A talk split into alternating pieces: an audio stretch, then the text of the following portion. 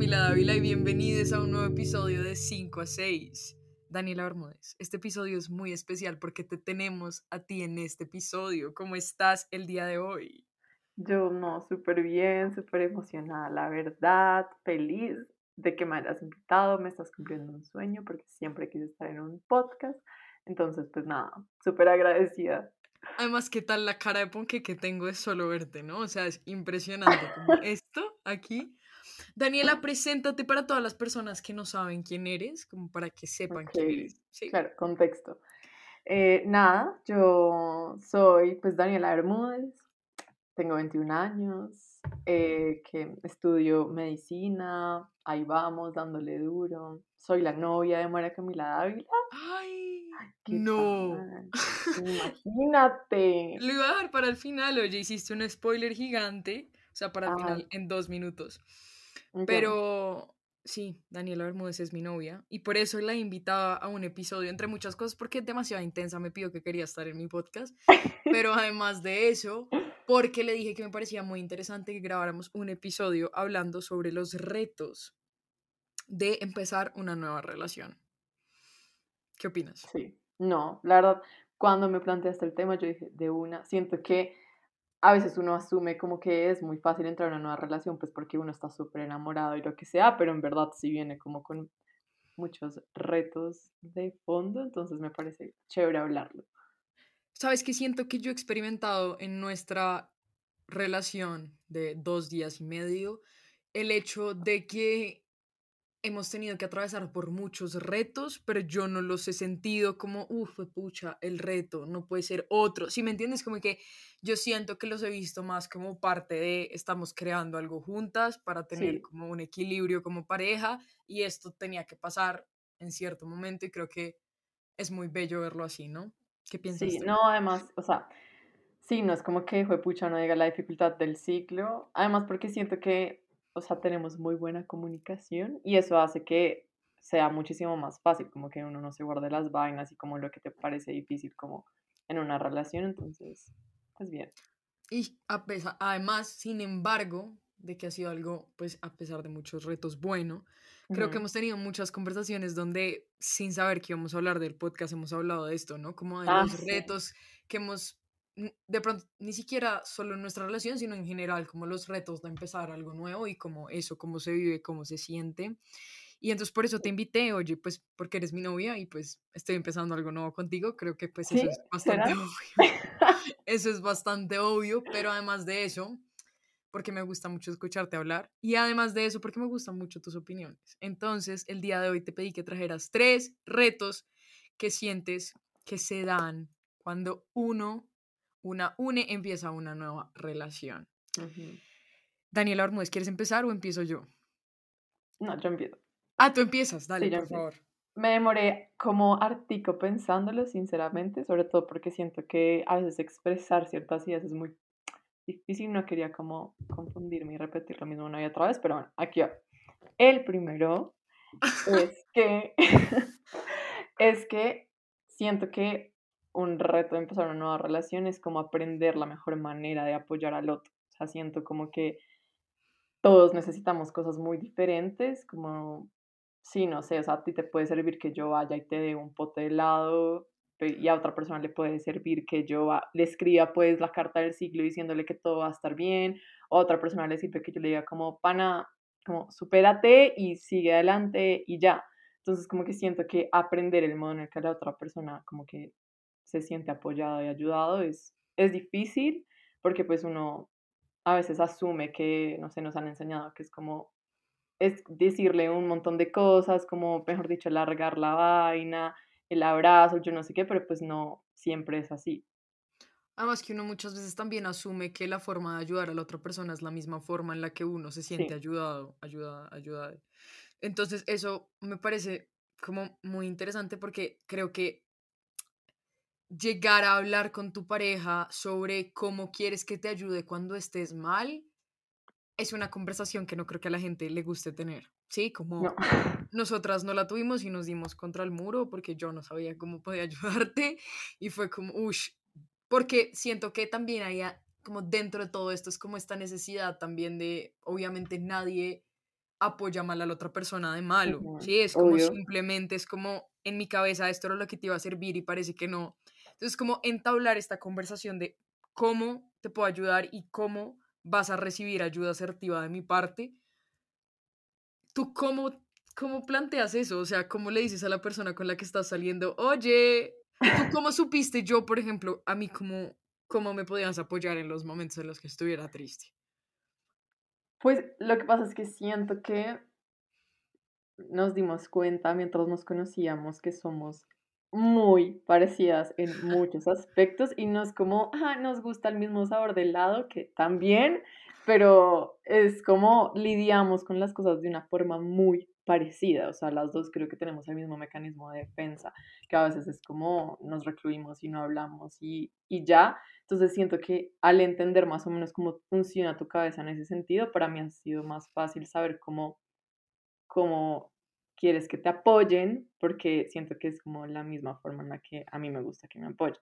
Pero no, entonces, sí, pero asumí que es, pues, no sé, o sea, yo creo que no te sirve que yo vaya y te diga el man del párrafo gigante diciéndote qué es lo que pienso del tema, sino es como todo va a estar bien y como que sientas que estoy como de alguna forma ahí contigo. Y pues también sé que no te encanta hablar del tema cuando estás triste, entonces pues Ajá, pero... En, en, eso sí somos diferentes. Daniela le gusta, o sea, apenas hay un problema, le encanta hablar del problema.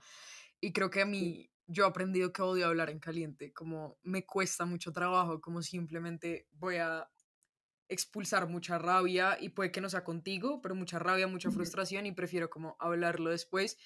Pero sí, creo que, que además también siento que después de la primera vez que pasó este rollo que les decimos, que yo no supe ayudar a Daniela de la forma correcta. Después de eso, creo que siempre nos hemos dicho como, ayuda, como necesito esto, como, sí. como que siento que eso siempre ha pasado.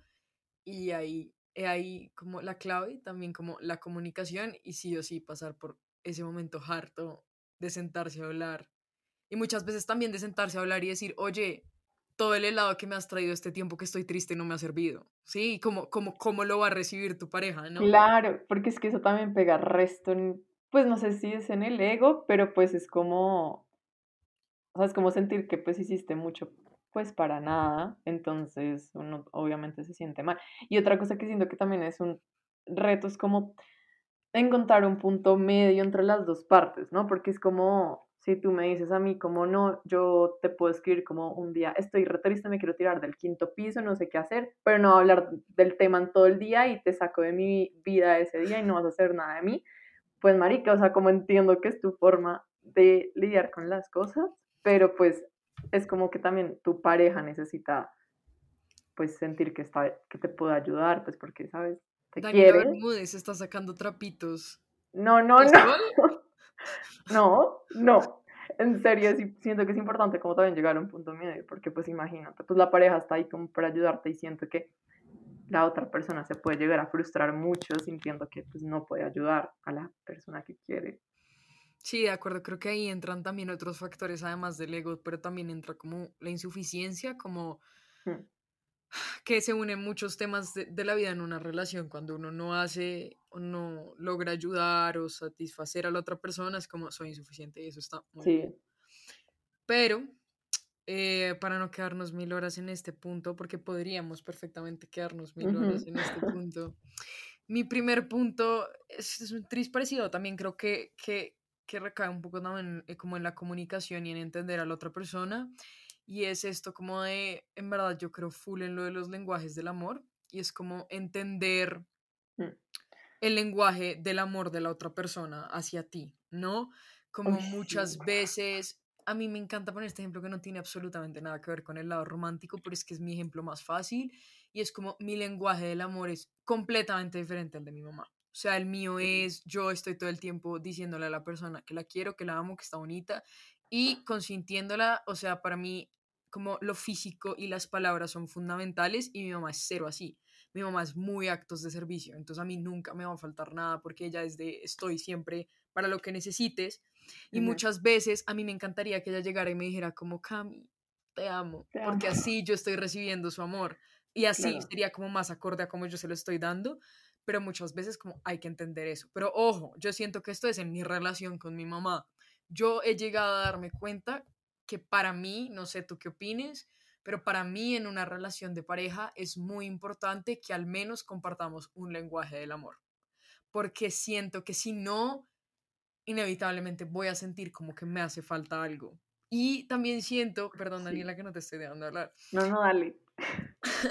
también siento que muchas veces lo que puede llegar a pasar es que de pronto si Daniela, el lenguaje de amor de Daniela en este caso también es como actos de servicio y el mío es como palabras, ambas podemos llegar como un punto medio, pero igual siento que es muy importante que haya, que se comparta algo en común. Y creo que tú y yo no tenemos para nada ese problema. Creo que en nuestra relación la forma de dar amor principal es las palabras y pues lo físico, pero sobre todo las palabras.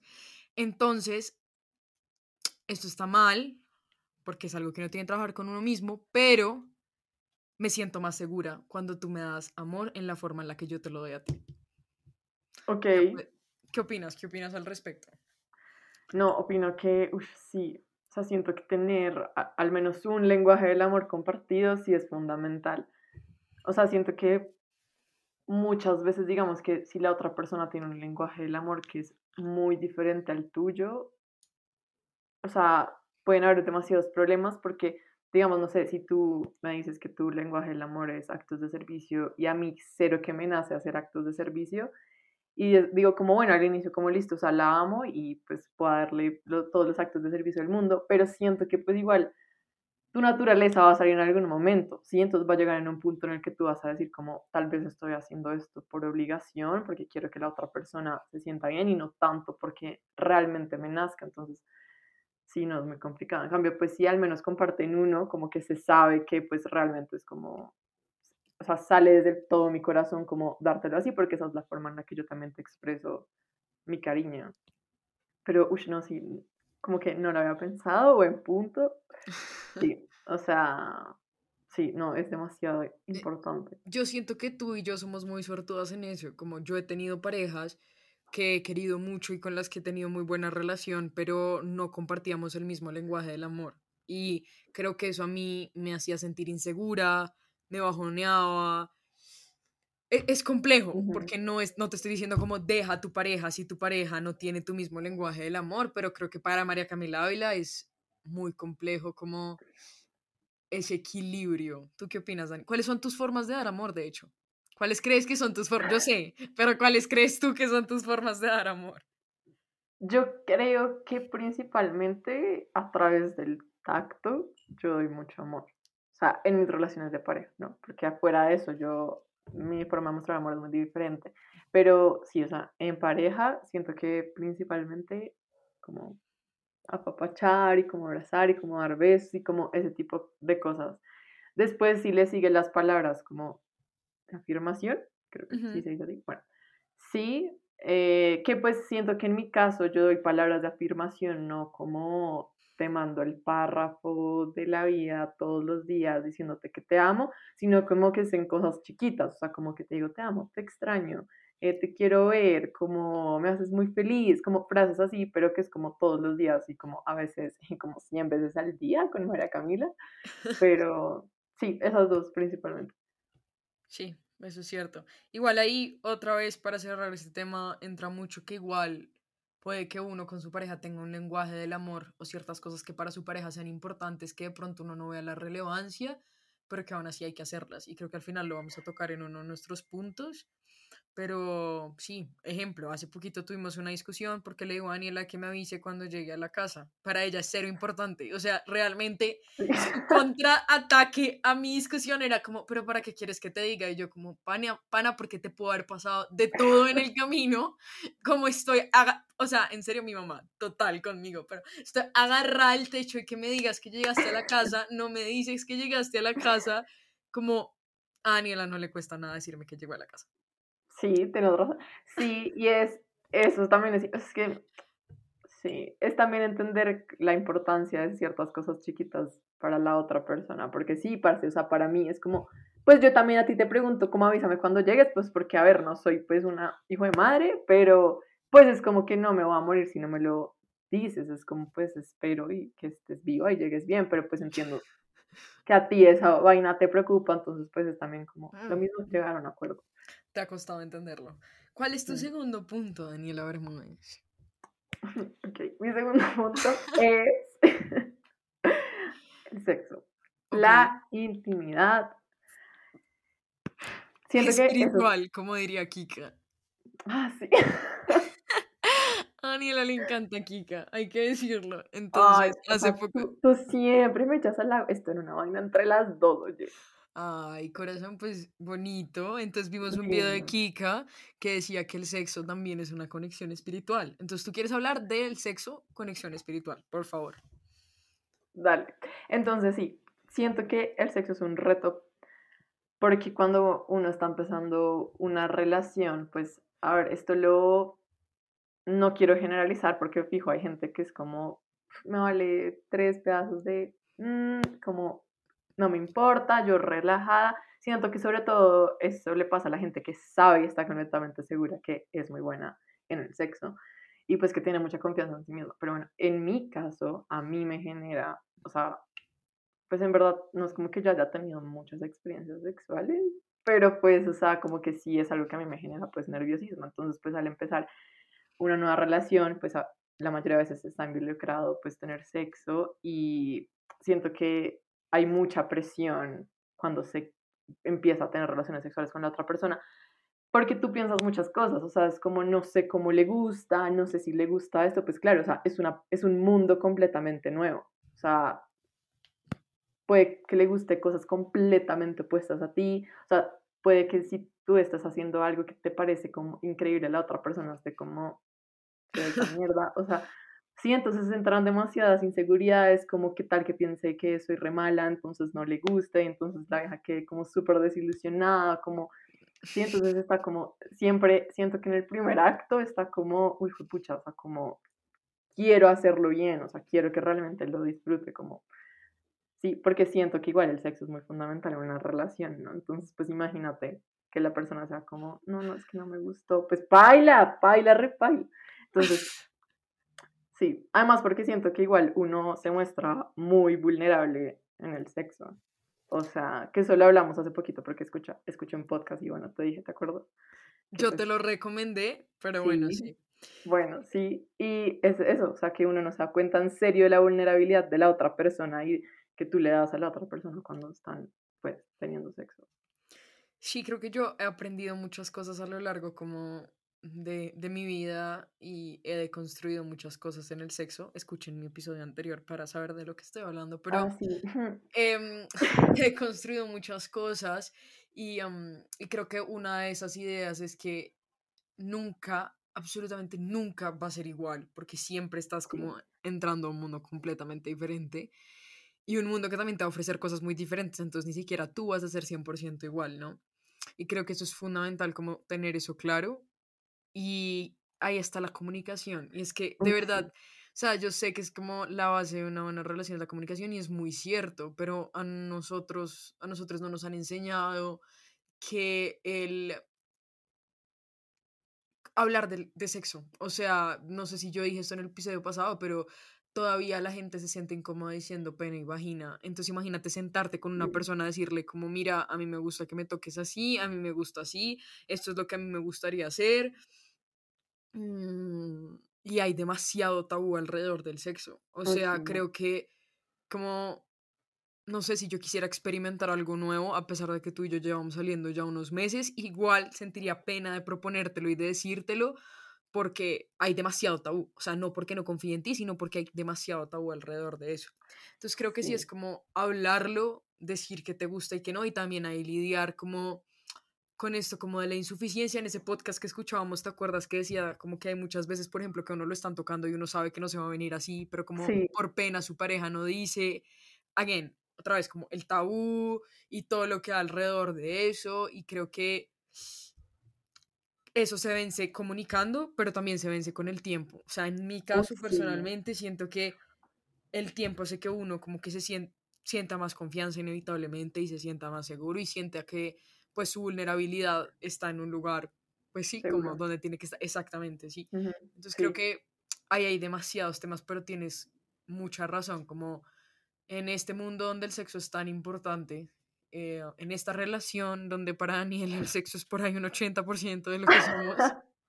Em, no solamente para mí, gracias. de verdad es que siempre, siempre Mara Camila me echa el agua, o sea, es impresionante. O sea, perdóname, pero para las dos es demasiado importante. Pero hemos aprendido muchas cosas juntas. O sea, que eso ah. también son muchas cosas. O sea, como siento que hemos crecido demasiado en ese aspecto juntas, pero porque lo hemos hablado, porque sí, como no sé, como que tenemos la confianza de decir las cosas. pero sí, creo que hay muchos temas.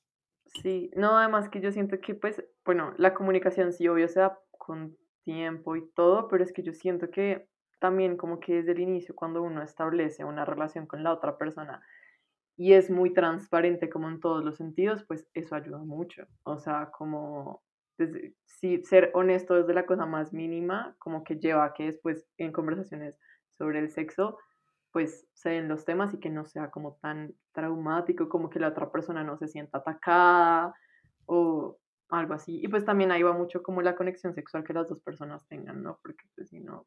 Mm. Y también como yo también pienso ser demasiado respetuoso con la otra persona. Como muchas veces las personas tienen como sus propios traumas, que de pronto para la pareja es una estupidez y no se está fijando en eso, pero para la persona siempre va a ser como lo primero que piensa. Entonces creo que también es, uy, no sé, cómo darle valor a las cosas en ese momento. Uy, eso a mí me parece muy importante. O sea, siento que eso para mí ha sido muy importante como en nuestras relaciones sexuales y es como que me siento muy amada por ti. ¿sí? Como que más allá de que es un acto físico y que, bueno, la, es como me siento muy respetada y eso me parece muy importante. Eh, ¿Algo más que quieras agregar en este punto? No, no, eso último es muy lindo. O sea, como que me parece muy lindo. Uno ahí se da cuenta del amor que hay entre las dos personas. Entonces es, es algo pues muy carnal y todo, pero como que al mismo tiempo te das cuenta que realmente es como, uff, pucha, te amo demasiado. Te amo, ¿sabes? Sí, gatito. Mi siguiente punto es muy chistoso porque de hecho hace poquito volví a eso en nuestra relación y creo que es la primera vez que yo lo he hecho porque un día tuve una conversación con mi prima y estábamos hablando de las relaciones y ella me dijo como que uno siempre entraba a una relación creyendo que la otra persona quería lo mismo que uno quería y que por descarte siempre va a ser lo que nos han enseñado, una relación monogámica, una relación cerrada, una relación eh, de, largo, de, larga duración.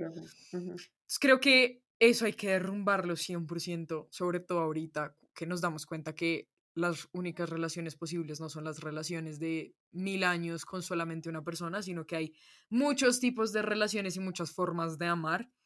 Eh, pero eso es muy incómodo de preguntar, ¿no? Uno es como, uy, ¿en qué momento le voy a hacer esta pregunta a la otra persona? Porque qué tal que la otra persona no quiere una relación y yo, ¿qué tipo de relación quieres tú, no? Entonces lo que yo hice con Daniela es que se lo planteé súper diferente, o sea, yo no le dije como, ¿qué tipo de relación quieres tú conmigo? Sino le dije como, ¿tú te ves en una relación? Y Daniela como, eh, sí, ¿y tú?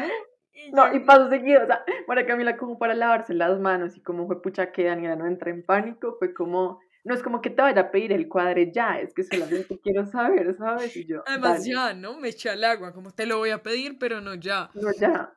yo como nena. Te dije, pero después te dije, entonces ahí, ella me dijo sí, y yo ahí, acto seguido, después del, del chiste, que no era chiste, que era como, me dan nervios preguntarte esto, le dije que qué tipo de relación quería, que si quería una relación cerrada, que si quería una relación abierta, porque es que eso es muy importante. Uy, sí. Y entramos nosotras dos a tener una relación cerrada, y aún así establecimos límites y establecimos como, no, es que permiso suena horrible, pero es la forma de decir como, como lo válido, como si pasa está bien, como... Y es algo que cambia todo el tiempo. En ese momento no tenemos las mismas cosas que dijimos cuando empezamos Al a salir. inicio, sí. ver que hemos cambiado y pues parece es normal que de pronto mañana Daniela quiera una relación abierta, pues espero que no, ¿no? No, no, eso no funciona para pero, Pero a lo que voy es eso, como, o, ciertos límites puedan cambiar porque uno está cambiando todo el tiempo. Entonces es como reconocer eso y de entrada saber que es una pregunta importante de hablar, de establecer, pucha, porque es que además, perdón, pero ahí también es como lo que para mí es fidelidad, para Daniela puede que no sea lo mismo. Sí, exacto. o sea, sí, siento que a todo el mundo, como por, o sea, la, sociedad nos ha dicho como, esto es ser fiel, punto final. Entonces uno no se lo cuestiona, o sea, realmente siento que desde que empecé como a estar contigo fue que yo realmente me planteé la pregunta como que Daniela, como para ti, ¿qué es ser fiel? O sea, como, además que es como, en serio, si a ti te, alguien, no sé, te es infiel, como eso es un deal breaker, o sea, como realmente es tan grave, como, sí, además que siento que, sí, es que uno tiene que hablar eso y también entender para la otra persona que es fidelidad, porque ahí pasa, si uno asume entonces que eh, para ti fidelidad es como lo que sea, y la otra persona, no sé, va y se arruncha con su mejor amiga, y para ti eso es infidelidad y te, y te sientes agredido con eso, pues es totalmente válido, pero pues la otra persona... ¿Cómo vas a ver? ¿Cómo vas a ver? Además, no es como que la otra persona lo haya hecho de mala. Estoy seguro si, que si tú le hubieras dicho como, mira, esto para mí, que te arrunches con otra persona, no me gusta, me parece que me estás traicionando en cierto sentido, lo que sea, pues la otra persona no va a hacerlo, pues porque te ama y pues, ajá.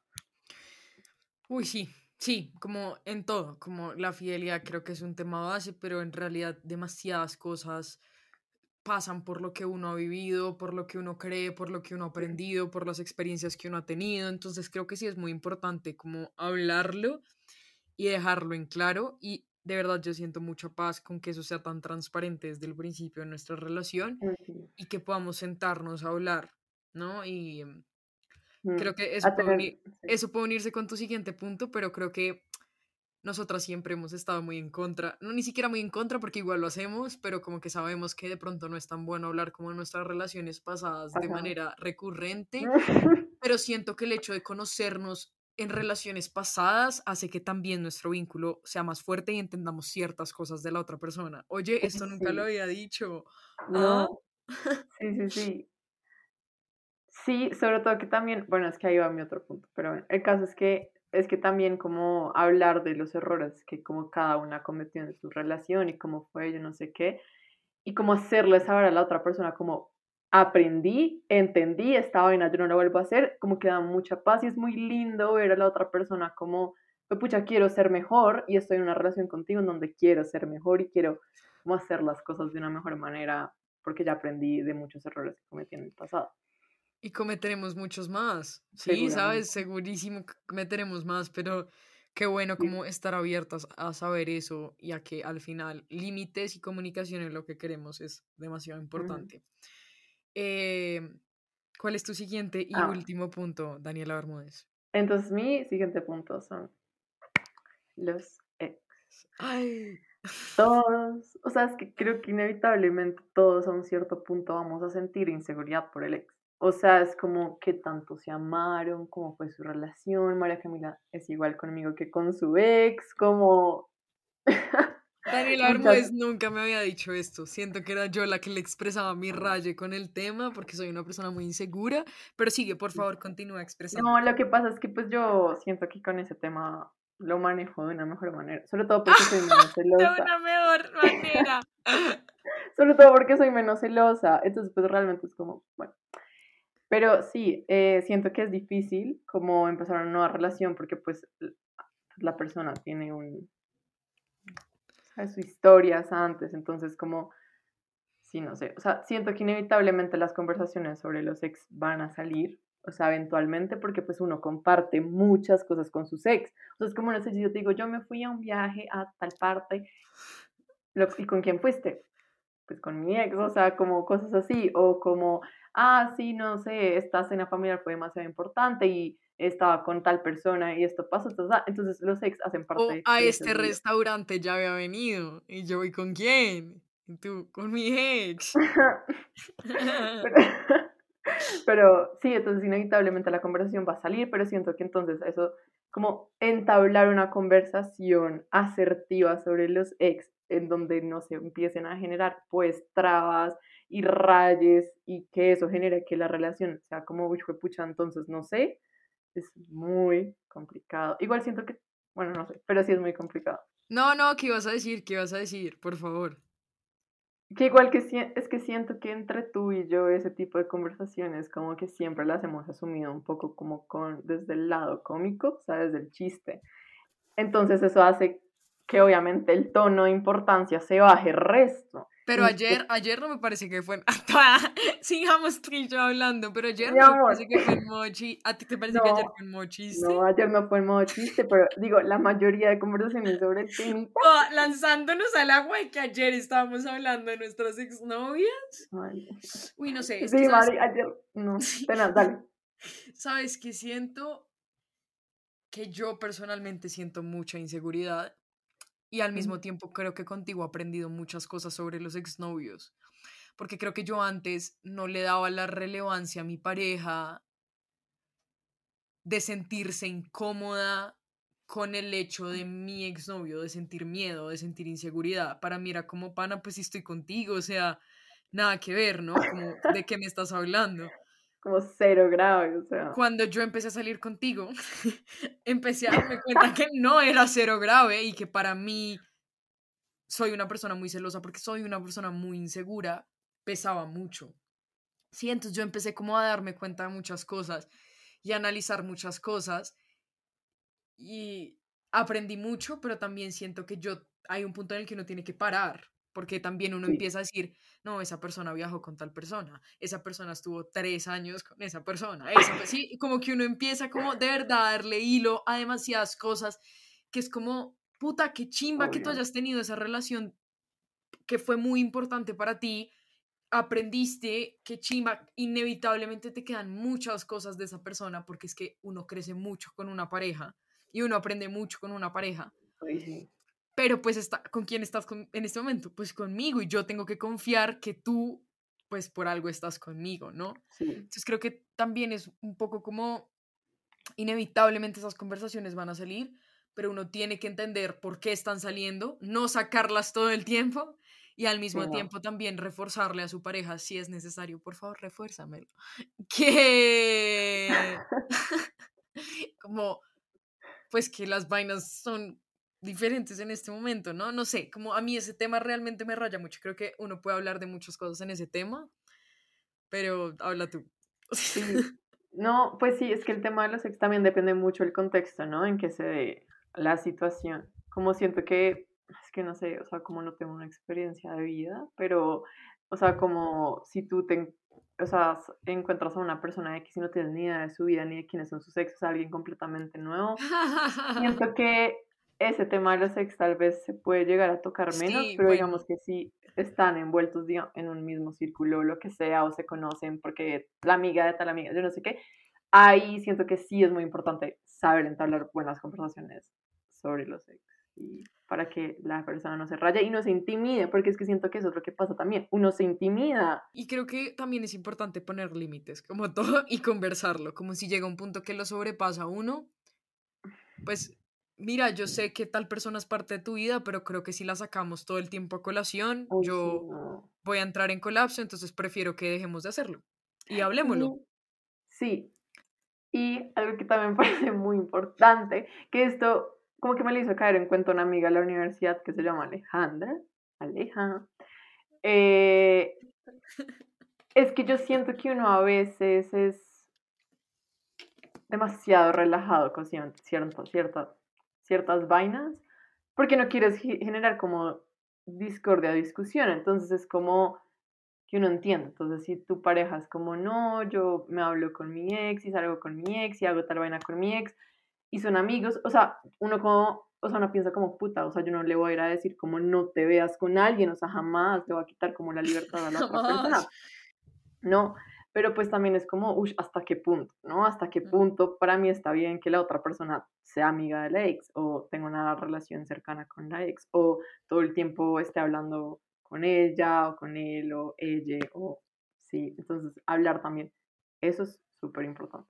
Sí, sí, total, porque, y eso está también demasiado válido, en verdad yo lo aprendí contigo y es como no porque tú me lo hayas dicho o no dicho, sino en general como nuestra relación y cómo se ha llevado y todo, como es válido, o sea, es válido que te sientas insegura, es válido que yo me sienta insegura, es válido que no te importe, es válido que a mí me importe más, como, si me entiendes, es, es que ahí entran demasiadas cosas y eso se une perfecto con mi último punto, y es como creo que uno de los retos más grandes en cuando uno entra en una relación, sobre todo cuando hay diferencias muy obvias en las relaciones o lo que sea, es como respetar la forma de lidiar la vida de la otra persona, ¿sí? Es como, eso pues no significa obviamente que, ay, tengo hambre, voy a lidiar con el hambre robándome siete paquetes de papas en una tienda y yo sí, roba lo que quieras, pues no, pero no sé, siento que sí, como que, por ejemplo, tú y yo lidiamos en muchas cosas de nuestra vida de manera muy diferente y ayer lo hablábamos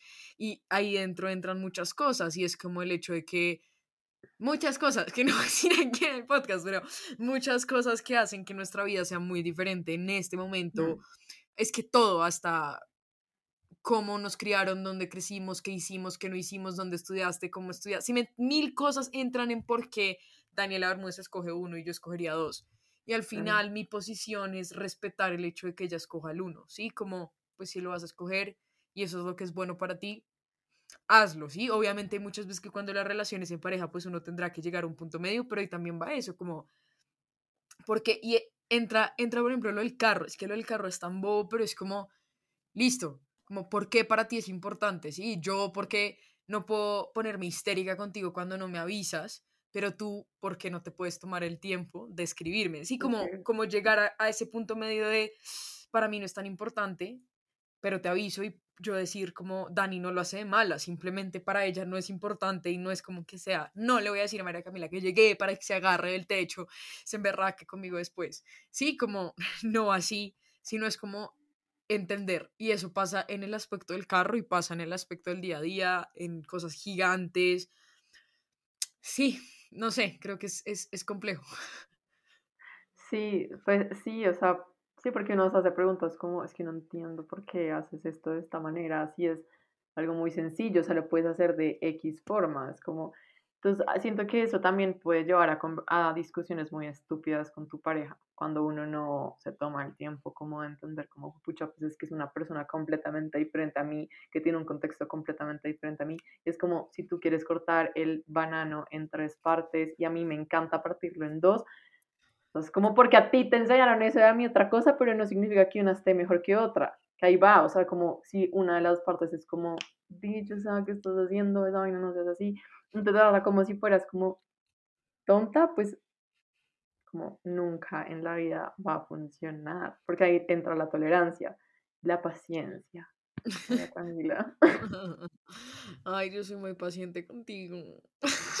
Ay, es que te.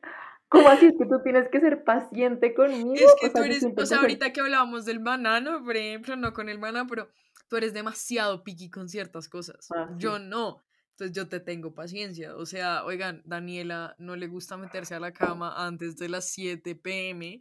Y si uno se le mete a la cama, la vieja se emberraca, me hizo pararme, volver a atenderla para cuando ella se iba a meter. ¿Sí? Pero pues para ti es importante. Entonces, si me dejas meterme de mi lado de la cama y me dejas a mí ser feliz desde las 4 de la tarde en la cama, yo no me meto en tu lado de la cama. ¿Sí? Como creo que ese es el ejemplo más hermoso de todo.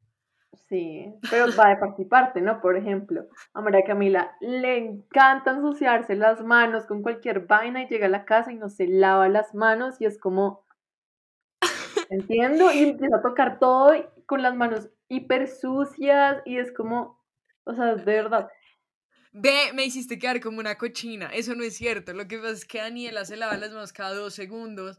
Y Daniela, de verdad, o sea, le dabas absolutamente todo. Entonces. No, no, pero estoy quedando re mal. No me das costura. no, además de ahí que hablamos de ceder. Ah, ceder también es importante. Por ejemplo, o sea, yo siento que bueno, no es de María Camila, pero pues anteriormente, antecitos, yo empecé a soltar un poco el tema de las manos, porque pues también a mí me decían como no me no me jodas, o sea, no me jodas, y yo entiendo, sí lo entiendo, y yo empecé a soltar esa vaina, cuando llegué con María Camila, yo, ah, fue pucha, también, entonces, pues bueno, yo dije como, bueno, listo, o sea, no pasa nada, y yo te dejo ser libre la mayoría de veces, pero hay puntos en donde fue madre todo el día en la calle, haciendo monedas, y ya no llegué a ese no, no, para mí perdón, importante. Pero desde que estamos saliendo, ¿qué te dije? Que ahora siento una sensación de suciedad en las manos todo el tiempo y me lavo las manos mucho más seguido. Y eso también es por ti. O sea, como si tú no hubieras llegado a mi vida, de pronto yo ni me hubiera dado cuenta de la situación.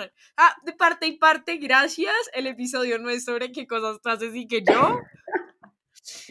Pero sí, hay, muchos retos y yo realmente voy a decir algo muy cursi y muy cliché, pero creo que la mayoría de retos como que se vencen desde quiero a la persona, me importa la persona y decido estar con la persona y por eso llego a un punto medio con la persona, por eso le comunico a la persona lo que me gusta, lo que no me gusta, por eso le tengo respeto a la persona, ¿no? Porque es que comunicar las cosas también entra en, la parte como, como del respeto mm, y como de quererse y como de querer construir algo juntos, entonces eso significa, pues, hablar, entablar cosas por parte y parte. Sí, sí, o sea, la verdad siento que hemos sido muy afortunadas, tú y yo, porque es muy difícil encontrar en, en, la vida a veces a personas que estén en la misma sintonía que tú y les funcione también hablar como las vainas y que para la otra persona no sea como, mejor dicho, un sacrificio comunicarle a tu pareja como si algo te incomoda, ¿no? Entonces hemos sido muy afortunadas porque las dos siento que dado nuestro recorrido hemos aprendido como a la importancia de la comunicación en las relaciones interpersonales. Exacto. Y pues otra vez se vendrán un montón de retos que tendremos que aprender cómo manejarlos y cómo lidiar con esos retos y si se puede lidiar con esos retos o no, porque muchas veces creo que uno siente que el amor lo puede todo y pues muchas veces hay cosas que se le salen a uno de las manos, a uno a una, a una de las manos, entonces es como literalmente un día a la vez y escogerse todos los días. Escogerse y que todos los días. Y que ese día el reto que venga, pues podamos solucionarlo juntas. O no. Eso es. Sí, siento que igual, si el amor no resuelve nada, pero siento que no ayuda, ¿no? Ayuda resto. Un montón, un montón, un montón. Podríamos quedarnos aquí horas hablando de lo importante que es el amor. No, o sea, el amor no lo puede todo, pero yo empecé esto diciendo como siento que todo se da desde el amor. O sea, hay cosas que se le van a salir a las manos del amor, pues sí, pero como es como el interés de que las cosas surjan y que las cosas salgan bien. Daniela Bermúdez, para mí siempre es un placer verte y más ahora que puedo hablar contigo. Tú sabes que yo amo hablar contigo, entonces es un placer para mí que estés aquí hablando conmigo y espero que vengas y estés como aquí más seguidito, ¿sabes? Sí, sabes que me gustaría, me encantaría venir aquí a echar más chachara contigo, o sea, no, muchas gracias por invitarme. Yo en serio estaba muy emocionada, como genuinamente siempre quise participar en un podcast, pero yo dije como, ¿en qué momento va a conseguir como a conocer a alguien que me lleve a un pod? Conocí a María Camila Dávila y yo, es mi oportunidad. Y está, nos demoramos sin molestar por ahí unos cinco siete minutos empezando de los nervios que teníamos. Eso también me parece muy bello, como siento que todavía me produces nervios, Daniela Ya casi cuatro meses de conocernos. ¡Eh! El día de tu cumpleaños, además. Sí, oigan, ¿qué tal esto? Pero bueno, ese fue nuestro episodio de hoy. Eh, siento que igual este, este, el podcast siempre va a ser como para compartir experiencias. Esta es nuestra experiencia de este momento. Probablemente la gente tenga más retos o difiera con nosotros en, nosotras en muchas cosas, pero pues qué rico haber venido, haberlo hablado. Em, charla publicitaria, no olviden seguir el podcast en todas sus redes sociales y además escuchar el podcast anterior que está muy, muy chévere. Y si están escuchando esto, ir a verlo en YouTube porque también está en YouTube. Y eh, pues sí, si quieren seguir a Daniela en su red. celosa. No, por favor, vayan, vayan y busquen a Daniela, que ahora es TikToker, oigan. Claro que no, claro que no. Pero no, además yo tengo mi perfil de Instagram privado porque yo no quiero ser famosa como tú, Cami. Que yo sé que tú tienes delirio de youtuber, de TikToker, de todo. Entonces, pues, tranqui. O sea, todos los followers que serían para mí, por favor, désenlo, désenlos a María Camila y aún así sales conmigo. Daniela, muchas gracias por haber estado el día de hoy acá. Gracias a todas las personas que nos escucharon. Y nos vemos y nos escuchamos en un próximo episodio de 5 a 6. Chao.